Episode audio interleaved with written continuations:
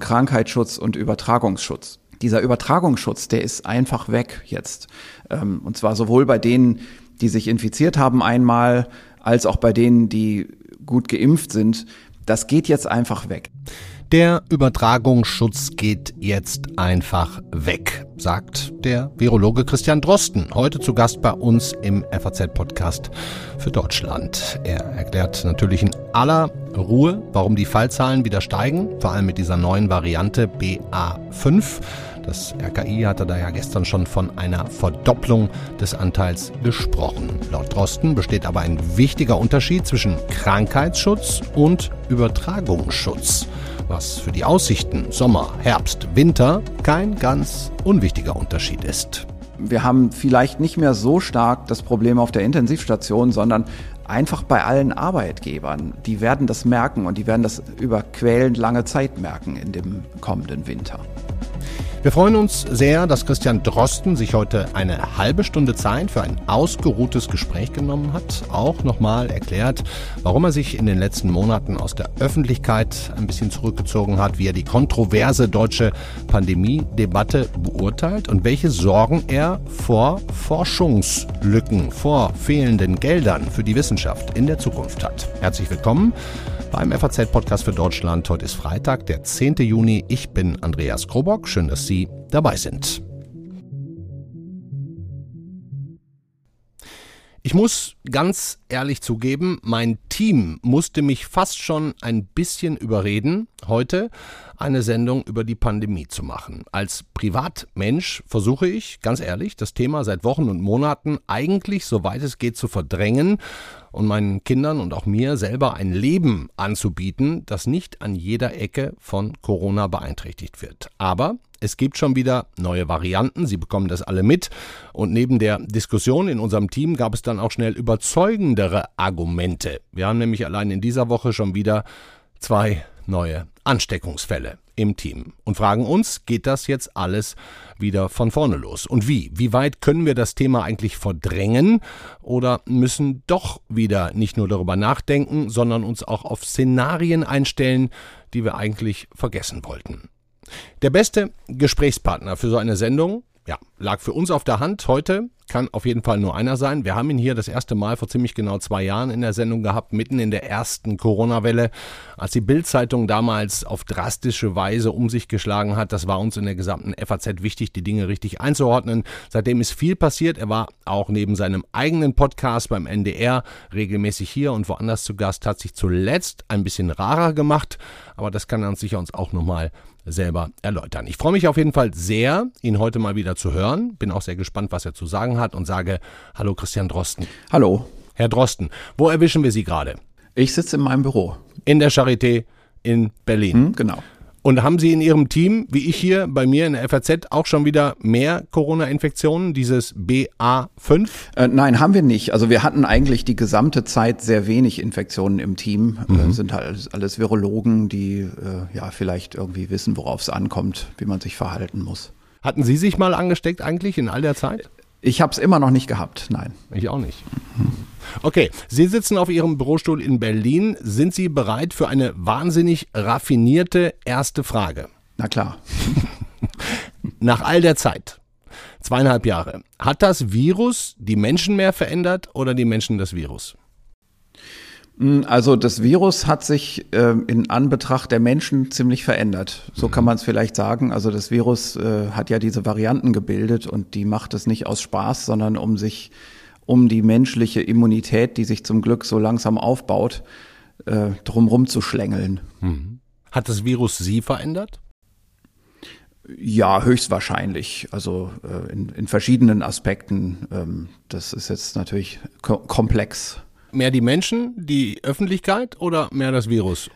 Also na, ich denke schon eher diese ganze Öffentlichkeitsgeschichte, die dranhängt. Ähm, das Virus an sich ist ein äh, SARS-ähnliches Coronavirus. Äh, daran haben wir auch vorher schon gearbeitet.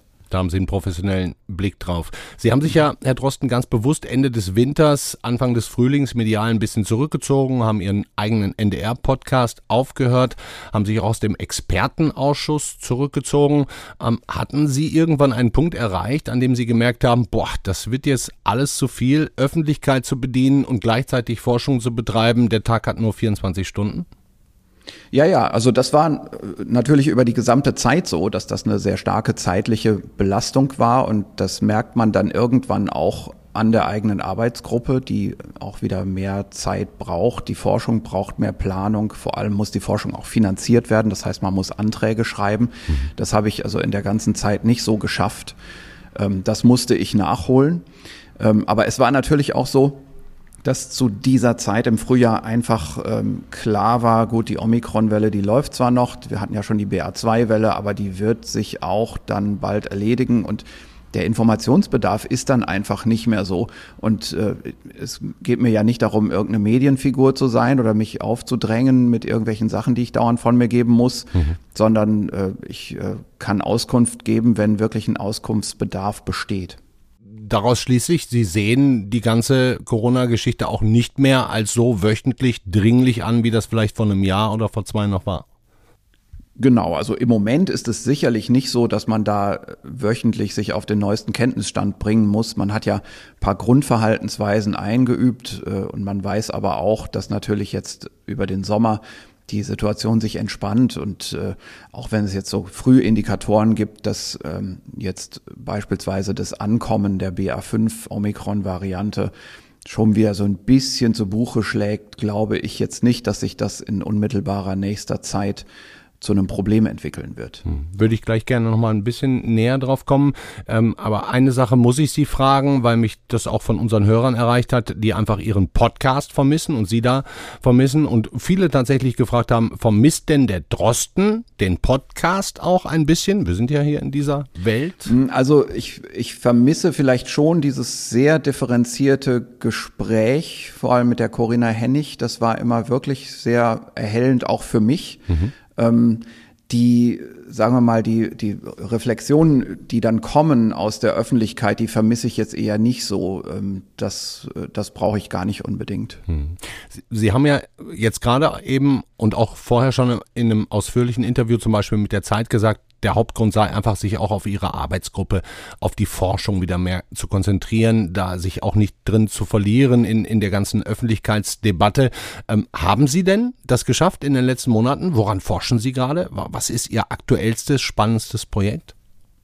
Naja, also ähm, natürlich habe ich mich um die Arbeitsgruppe gekümmert. Ähm, wir haben mehrere Arbeitslinien. Also wir arbeiten aber vor allem einfach weiter an SARS und MERS und ähm, sind jetzt dabei, nochmal das System, äh, das wir virologisch hier benutzen, um die, die Evolution des Spike von dem Virus äh, zu verfolgen, mhm. das nochmal technisch zu verbessern, mhm. solche Dinge eben. Und dann, ja, Geld beantragen. Ne? Forschungskonzepte Sie sagen es wieder, das scheint tatsächlich viel Zeit in Anspruch zu nehmen. Ne? Also jedem Wissenschaftler ist das womöglich klar, aber das Geld beantragen ist einer Ihrer Hauptjobs. Das ist immer so bei jemandem, der ein Labor leitet, ganz hm. klar. Hm. Was viele ja gar nicht wissen, Herr Drosten, Sie sind ja auch immer wieder in Afrika unterwegs gewesen und haben da wilde Tiere untersucht, Fledermäuse auch auf Viren. Hatten Sie da jetzt zuletzt mal Zeit zu? Haben, können Sie das wieder aufgreifen? Ja, also ich bin im Frühjahr noch mal zu einem Planungsbesuch ähm, da gewesen und ähm, habe hab auch jetzt in ein paar Wochen noch mal wieder ähm, einen kleinen Ausflug nach Afrika. Wo da? Wo da? In, in diesen Sachen. Da treffen wir uns in, in dem Fall in Ägypten. Ähm, das Projekt wird aber gar nicht in Ägypten stattfinden. Das geht eher darum, dass die Projektpartner da aus visumstechnischen Gründen leichter hinfliegen können.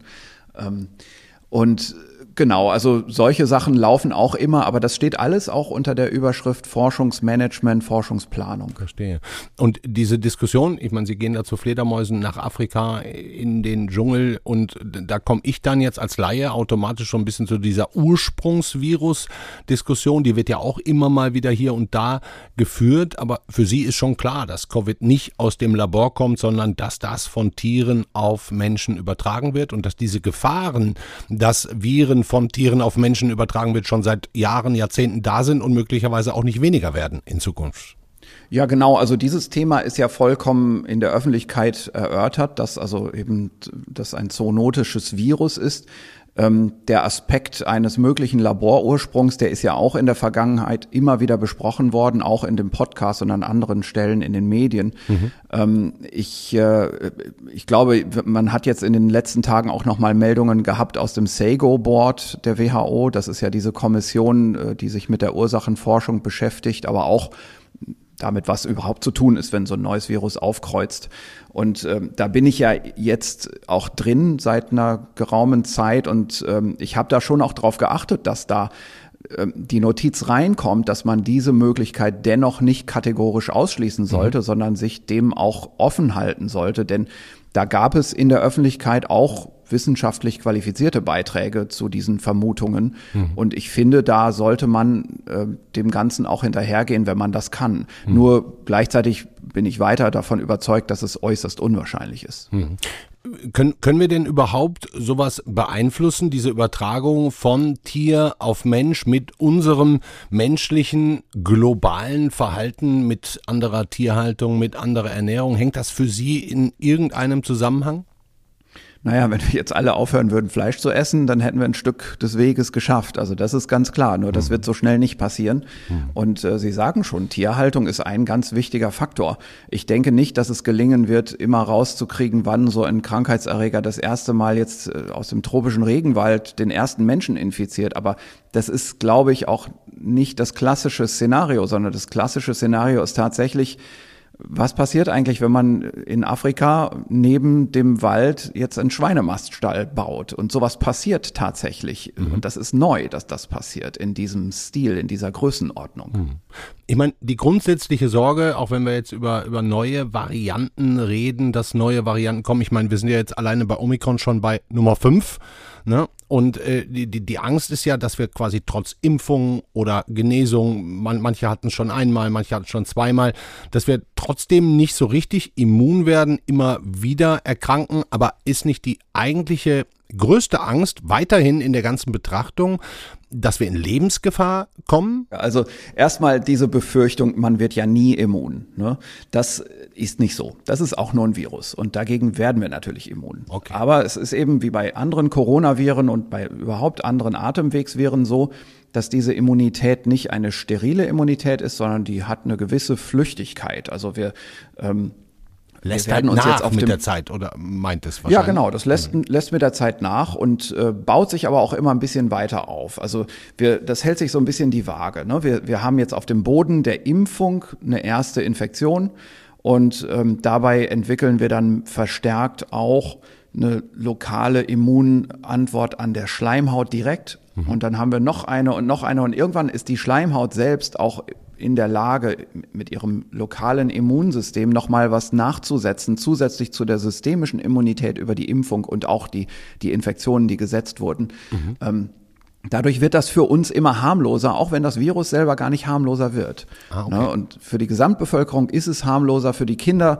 die sind immer immunologisch naiv, wenn sie nachgeboren werden. Das heißt, dahin verlegt sich dann irgendwann die Tätigkeit der Infektion, genau wie bei Weil Influenza auch. Weil die das erste Mal das kriegen quasi erst. Richtig, ne? Die sind, mhm. die haben noch keinen Kontakt gehabt. Und das ist genau wie bei anderen Atemwegsviren auch. Das sind eben, die sind vor allem im Kindesalter konzentriert, aber bei einer Pandemie ist es nicht so. Da sind die Altersgruppen gleich betroffen und das dauert eben, bis diese erwachsene Bevölkerung diese Immunität aufgebaut hat, für die sie ansonsten ja die ganze Kindheit und die Jugendzeit Zeit gehabt hat, hm. diese 15 Jahre oder so, äh, wo wir immer wieder relativ viel Infektionserkrankung der, der Atemwege haben, das müssen wir jetzt nachholen als Bevölkerung. Hm. Und da müssen wir einige Infektionen durchmachen, aber bitte auf dem Boden einer vollständigen Impfung, denn dann haben wir nicht diese schwere Krankheitslast, gerade wenn wir älter sind. Hm. Das heißt, man kann weiterhin ganz klar sagen, sterben werden aller Voraussicht nur diejenigen, die eben nicht geimpft sind und die, die vorbelastet sind. Hm.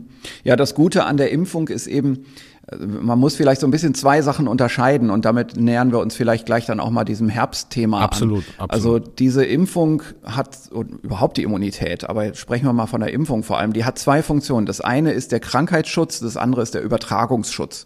Bei dem Krankheitsschutz ist das Gute, ähm, der ist extrem breit und äh, der hilft über die Varianten hinweg und das wird auch noch eine ganze Zeit so bleiben. Der baut sich auf und der reift sogar noch ein bisschen nach. Also das ist nicht schlechter, wenn die Impfung schon ein Jahr her ist. Mhm. Und okay. das ist eine ganz gute Sache. Darum haben wir nach einer ähm, gut durchgeführten Impfkampagne in der Bevölkerung wirklich einen Schutz gegen diese schwere Krankheit. Und wir können so schätzen, dass wir im Moment bei einer Infektionssterblichkeit liegen, die im Bereich von 0,1 oder sogar 0,05 Prozent ist. Mhm. Das heißt, das wäre schon mal mindestens eine Reduktion in der deutschen Bevölkerung, Gesamtbevölkerung, um einen Faktor mindestens 15. Oh ja, die das war ja anfangs zwischen gut. zwei und drei Prozent, wenn ich mich da richtig erinnere. Genau, ne? also man kann schon in, bei der, beim deutschen Altersprofil von anderthalb Prozent ausgehen am Anfang. Mhm sind ja alles eigentlich ganz gute Nachrichten. Ich bin jetzt ja 51 Jahre alt, bin, glaube ich, im Januar geboostert, dritte Impfung. Sie sagen jetzt, man hat ein Jahr im Grunde Schutz. Das heißt, ich muss mich jetzt vor diesem Herbst eigentlich nicht mehr selber schützen. Also es werden wahrscheinlich zum Herbst hin die Varianten-Update-Impfstoffe kommen, die äh, gegen Omikron BA1 äh, ein ja, zusätzliches oder, oder ein neues Antigen haben, und äh, da würde man sich in dem Alter durchaus nochmal impfen lassen äh, mit einer vierten Dosis, auch um die Immunreaktion jetzt nochmal wieder in diese neue Richtung zu buxieren. Ah ja, okay, dann kommt das auch nochmal. Ähm, jetzt, jetzt haben wir dieses BA5 wahrscheinlich schon bei uns. Ich meine, wir können ja nicht das so gut screenen wie andere Länder. Das ist ein altes Thema, was, was Daten und Digitalisierung in Deutschland angeht. Jetzt, jetzt hat Portugal dieses BA5 gerade möglicherweise am, am meisten von allen europäischen Ländern. Da geht jetzt aktuell ähm, auch die Todesrate trotz relativ hohen Impfstatuses hoch. Haben wir dafür schon eine Erklärung, Herr Drosten, warum das jetzt da so passiert? Also ich finde es nicht ganz so leicht, das zu erklären. Ähm, ich bin da im Moment noch ein bisschen zögerlich, ähm, weil ich nicht ganz klar darüber bin, wie sauber getrennt wird mhm. Ähm, zwischen einer ursächlichen Hospitalisierung und einer Hospitalisierung mit dem Virus, das zweifelsfrei zunimmt.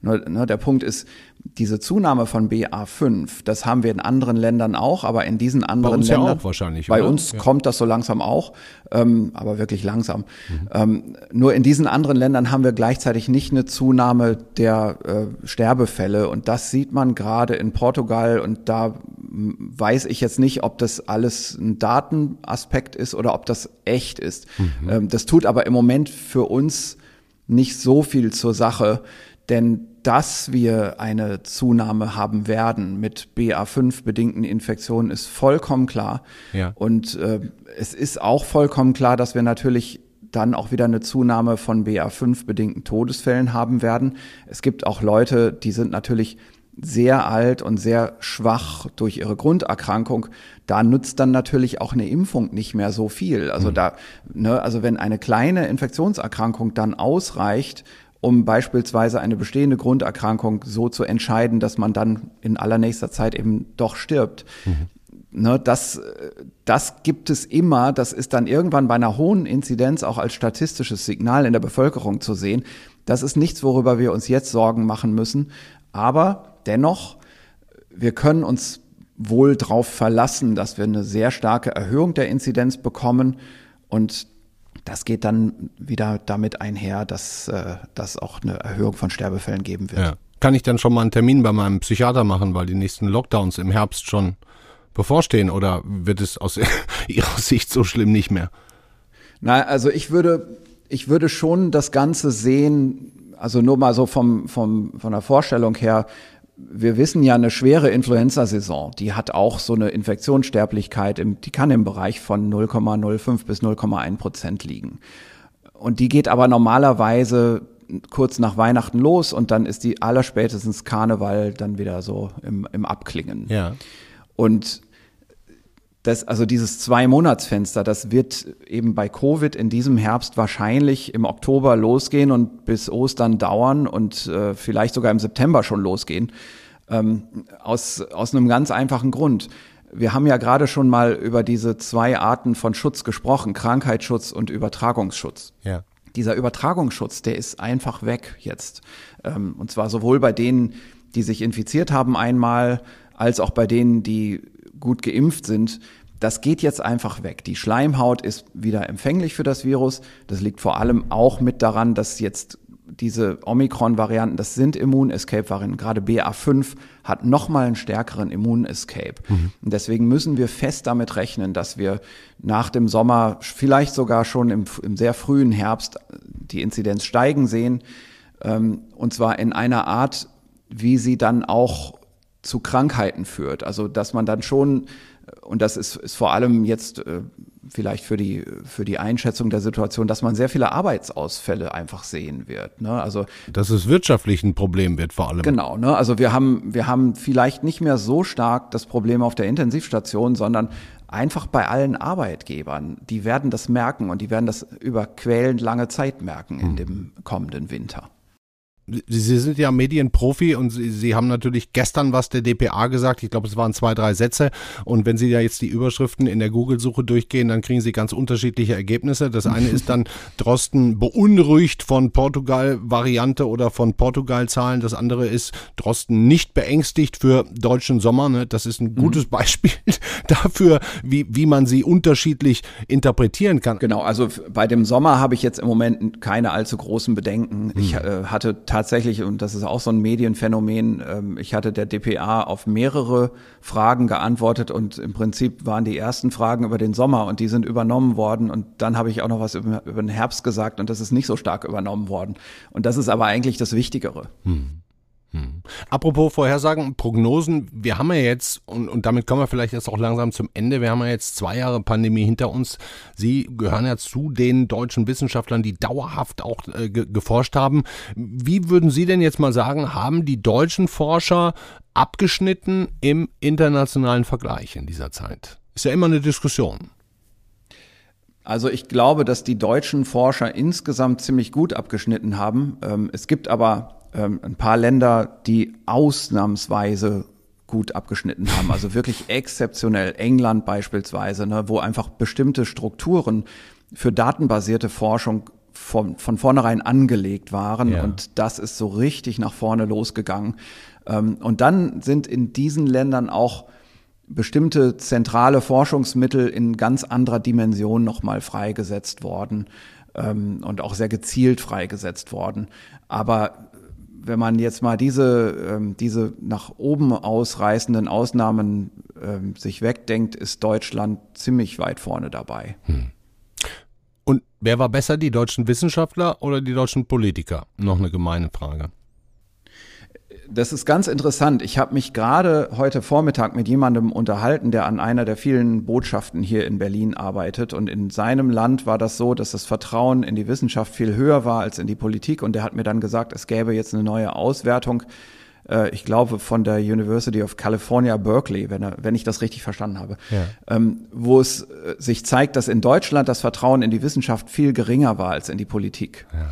Und ich kann mir das sehr gut vorstellen. Also wir hatten in Deutschland so eine aufgehitzte Debatte, die ähm, ja sich in Talkshows abgespielt hat äh, und wo sich auch eben Leute mit Gegenbotschaften sehr medial positioniert haben und auch immer wieder die Bühne bekommen haben dafür. Mhm. Ähm, und das hat sehr viel Kontroverse in der öffentlichen Diskussion gemacht und das hat natürlich das Vertrauen in die Wissenschaft ich will nicht sagen äh, zerstört, aber sicherlich reduziert. Beschädigt vielleicht, ja. Mein, äh, haben wir vieles aus Ihrer Sicht ohne Not beschädigt? Auch Vertrauen? Ja, absolut. Also das wäre nicht nötig gewesen, diese künstliche Kontroverse, die sicherlich äh, im, im Markt der Medien für Klickzahlen und Abonnements gesorgt hat, die aber vom Inhalt wirklich weit entfernt ist. Also es gibt einen internationalen wissenschaftlichen Konsens, den hatten wir auch hier in Deutschland äh, mitbekommen. Der wurde in Deutschland auch mitkommuniziert. Und dann gab es immer wieder diese aggressiven Gegenstimmen mit Botschaften, bei denen man einfach nur noch ein zweites Mal drüber nachdenken muss und dann weiß man eigentlich, dass das Unsinn ist. Hm nun gab es dann viele Diskussionen. Ich, ich gebe Ihnen da absolut recht. Ich habe das auch so wahrgenommen. Ähm, aber jetzt nochmal zurück auf die deutsche Politik. Man hatte ja in, in, in vielen dieser Wellen, die wir schon hatten, das Gefühl, dass zu spät reagiert wurde. Jetzt ist einer der Hauptkritiker, nämlich der Karl Lauterbach, seit, selber seit über einem halben Jahr äh, Gesundheitsminister. Ähm, haben Sie das Gefühl, in den zwei Jahren, alles, was wir gemacht haben, Masken, Teststrategien, auch die Nachverfolgung bei den Gesundheitsämtern, dass da alles, was politisch gewollt wurde, so hingehauen hat, wie es eigentlich hätte sein sollen? Nein, natürlich nicht. Also es ist schon so, dass wir in Deutschland in der ersten Welle mit am besten abgeschnitten haben, also gerade im europäischen Vergleich. Das ist ja, glaube ich, auch hinlänglich diskutiert worden. Mhm.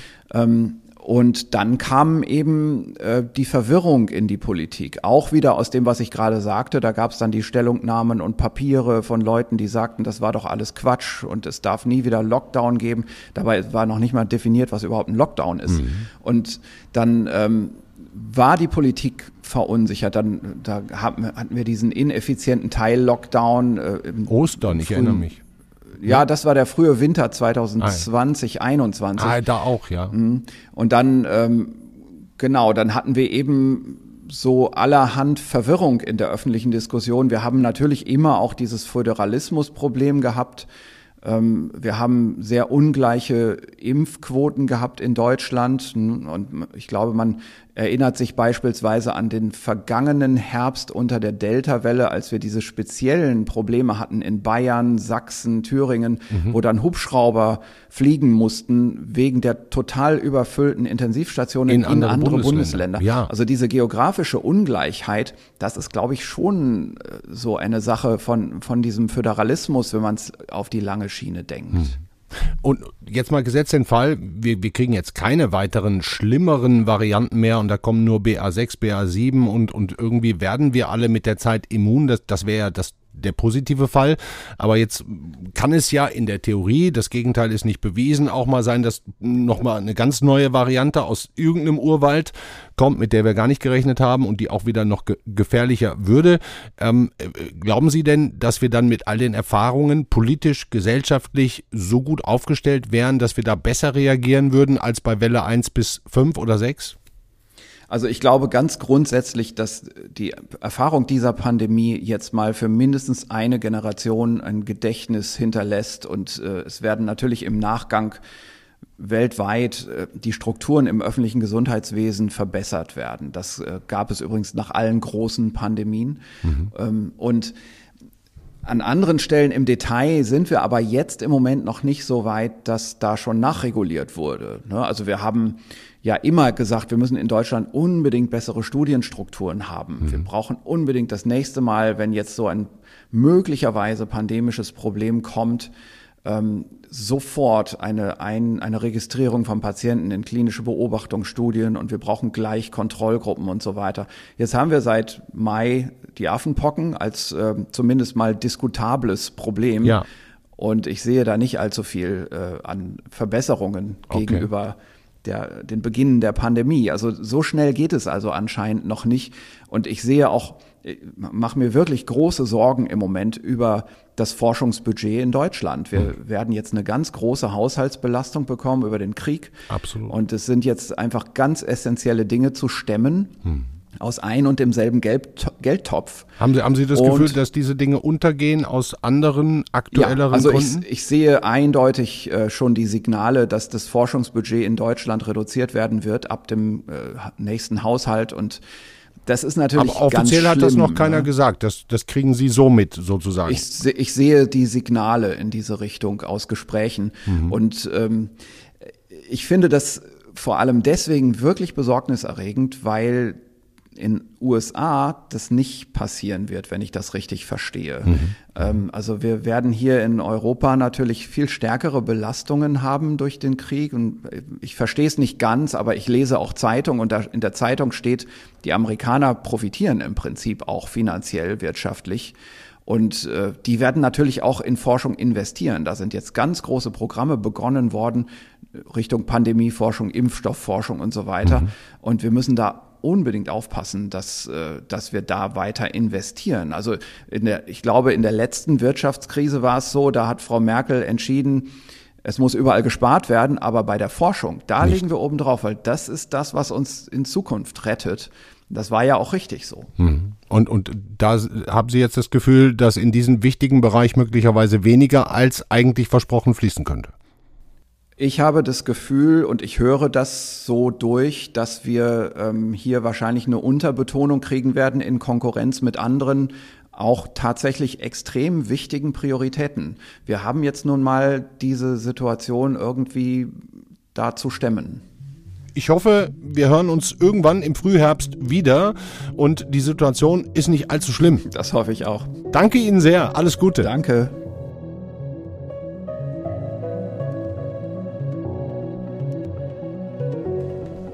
Das war der FAZ-Podcast für Deutschland. Heute mit einem ausführlichen Interview mit Christian Drosten. Bei mir ist vieles hängen geblieben. Vielleicht am allermeisten, dass gerade vor allem der Übertragungsschutz extrem nachlässt auch wenn wir geimpft, genesen sind. Wir werden uns wieder anstecken, aber der Krankheitsschutz, der lässt nicht so deutlich nach. Der wird sich sogar über die Jahre hinweg immer weiter aufbauen, sodass sich im besten Fall Covid auf längere Zeit verhalten wird wie eine normale Influenza, wie eine Grippe. Aber im nächsten Winter, das sagt Drosten auch, da könnte es eine lange, lange Zeit werden, vielleicht schon beginnend im September, vielleicht im Oktober, bis Ostern mit vielen, vielen Arbeitsausfällen. Also, wir werden mit Covid weiter leben müssen. Long-Covid ist im Übrigen ein weiteres wichtiges Thema, das wir heute gar nicht angesprochen haben. Da werden wir nochmal eine ganze Sendung zu machen in den nächsten Wochen, kann ich Ihnen auch schon mal versprechen. Ähm, das war es aber für heute. Ihnen erstmal stecken Sie sich nicht an am Wochenende. Schönes Wochenende Entspannen Sie sich, machen Sie es gut. Ciao.